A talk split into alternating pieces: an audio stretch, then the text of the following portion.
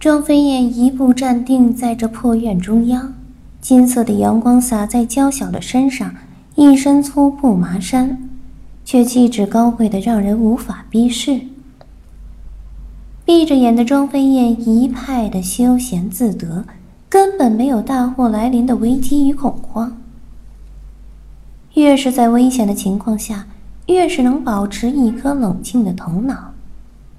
这是多年杀手生涯中锻炼出来的。小贱人，胆敢吃姐！暴露的大吼声传来，一群人冲了进来，眉眼中寒戾之色一闪。真是有其女就是有其母啊！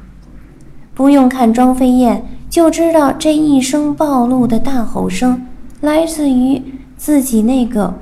克扣狠毒的大娘之口，疾步冲进来的庄无尘见此一步站定脚步，看着院中浩然独立、一身抹布衣裳的庄飞燕，那通身的沉气气度和凛冽气息，让人几乎不敢目视。这个真的是自己那个白痴女儿，这个真的是自己那个废材女儿，这……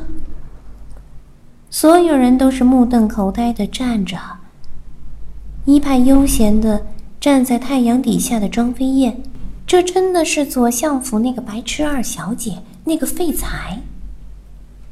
一身麻布虽然粗糙，却将这个小丫头更衬托的美艳动人。大娘，谁是小贱人？我庄飞燕虽不是这左相府的嫡女，却也是左相的女儿。莫非我庄飞燕在大娘眼中就是小贱人？满脸微笑的庄飞燕，淡淡的问出声来。那轻柔的话随风飘过，刺耳的传进了一声不吭的左无尘的耳朵里，听起来是那么的嘲讽，看似温淡。实则尖锐之极，这等同于是把自己的夫君也骂了。该死的小贱人何时变得这般厉害了？何秀兰柳眉微微皱了起来。当真是好厉害的嘴呀！当下无不讽刺。我左相府乃是礼仪大家，断然不会发生这种世姐的事。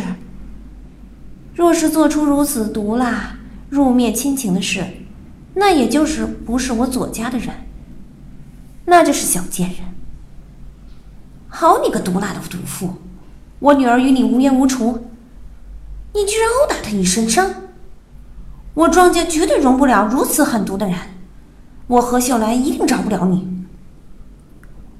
何秀兰红了一双眼，恨不得就此撕烂这张讨人厌的利嘴。庄飞燕淡然的目光扫过在场每一个人的身上，这些人的脸孔，他还是没有太大的印象，应该是毫无感觉。微微的翻了个白眼儿，庄飞燕一脸无奈的仰头看着气得脸色涨红的庄飞晴的新娘何秀兰，冷冷的一道点头。好一个无冤无仇！我庄飞燕在此生活了十年之久，从来没有踏出这里一步。那么，请问我亲爱的大娘，我庄飞燕是在何地殴打于他？一音落地，场面上出现短暂的沉默。庄飞燕一直住在这里，从没出去过一步。只要不是傻子，用屁股想都知道是怎么回事儿。当下所有人的视线集中在庄无尘的身上。废材庄飞燕既然没有离开过这里，那自然就是这位骄横跋扈的大小姐自己闯进来的。要知道，这大小姐在整个左相府可是出了名的专横跋扈之人。至于这位在左相府最为受宠的大小姐为何会过来这边，他们所有下人都能想得到的事情。当家主。却是在这里颠倒黑白，谁让人家是受宠的那一方呢？所有人的视线都集中在了庄无尘的身上。只要家主一个手势的变化，他们就会出手让这位不知死活的小丫头尝尽苦头。当下，怒气冲冲的左家都微微冷静了那么一点。我女儿怕你一个人在此孤单寂寞，好心跑来与你玩耍，送些好吃的给你，居然被你这个狼心狗肺的东西给毒害。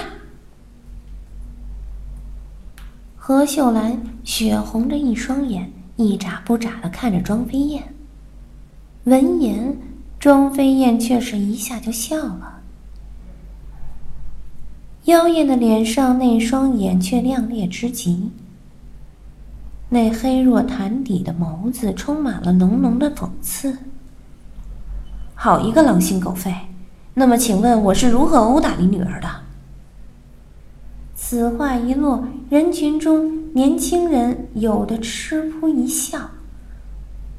何秀兰的脸顿时一片青白交错。庄飞燕可是出了名的废材白痴，将整个左相府的脸都丢尽，更是成为整个京都的笑柄。我说大娘，我庄飞燕也不是好欺负的，打了我还要我来委屈的卖笑，我庄飞燕做不到。而你也不要欺人太甚。那群跟着你女儿的奴才崽子，都不是瞎子。以前的庄飞燕已经死了，今天站在这里的不是吃了亏还要吞泪的孬种。话音一落，庄飞燕突然撕开手臂上的衣服，两条洁白的手臂上深深浅浅的鞭痕密布，那都是鞭伤啊。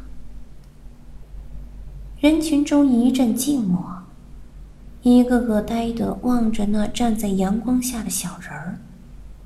他们知道庄飞燕受欺负，更知道庄飞晴常来欺负，但是却不知道表面上一脸和善的大小姐会如此的歹毒，会对自己妹妹下这样的毒手。说庄飞燕是姐，这真是个笑话。倒是庄飞晴是妹，更加让人来了信服。秀兰，虽然此女并不得我喜欢，不过总归也是我的女儿。一直沉默的庄无尘咳嗽了声，转头看着自己满脸怒色的夫人。那何秀兰也是个精明人物，眼看不得好眼，立刻委委屈屈的对着庄无尘道。夫君，晴儿这孩子平时习武亲切，好心跑来跟飞燕比试一番。他很早之前就告诉我了，我一直当笑话没有问过。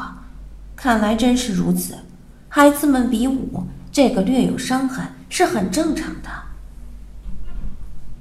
比试带伤，这话确实说得过去了。站在场中的庄飞燕一听这话，可乐了。见过无耻的，但没见过这么无耻的。成册级别的庄飞晴来找一介废材，不懂武功的庄飞燕比试切磋，这可真是天大的笑话。收敛了面上的冷笑，庄飞燕冷淡的回应：“既然是比试所伤，那确实不怪大姐。那么试问，现在大娘跑来找我兴师问罪，又是为何？”满是讥讽的话，刺入耳朵生疼。随着何秀兰话语落下，庄飞燕接话那叫一个顺畅啊！讥讽的话语立刻堵得何秀兰一句话也说不出来。从来到这里一直没怎么说话的庄无尘，视线落在了庄飞燕的身上，开始深深的打量起。这个已经快从他记忆里抹去的人，这个记忆里那个胆小懦弱、白痴废材，可是差太多了。比武定输赢，生死各安天命，说得好。飞燕妹妹看来一身本事已经得到上乘，为兄今日就来讨教讨教。在一片嘘语声中。一道怒声响起，一看上去十七八岁的黑脸男子走了出来。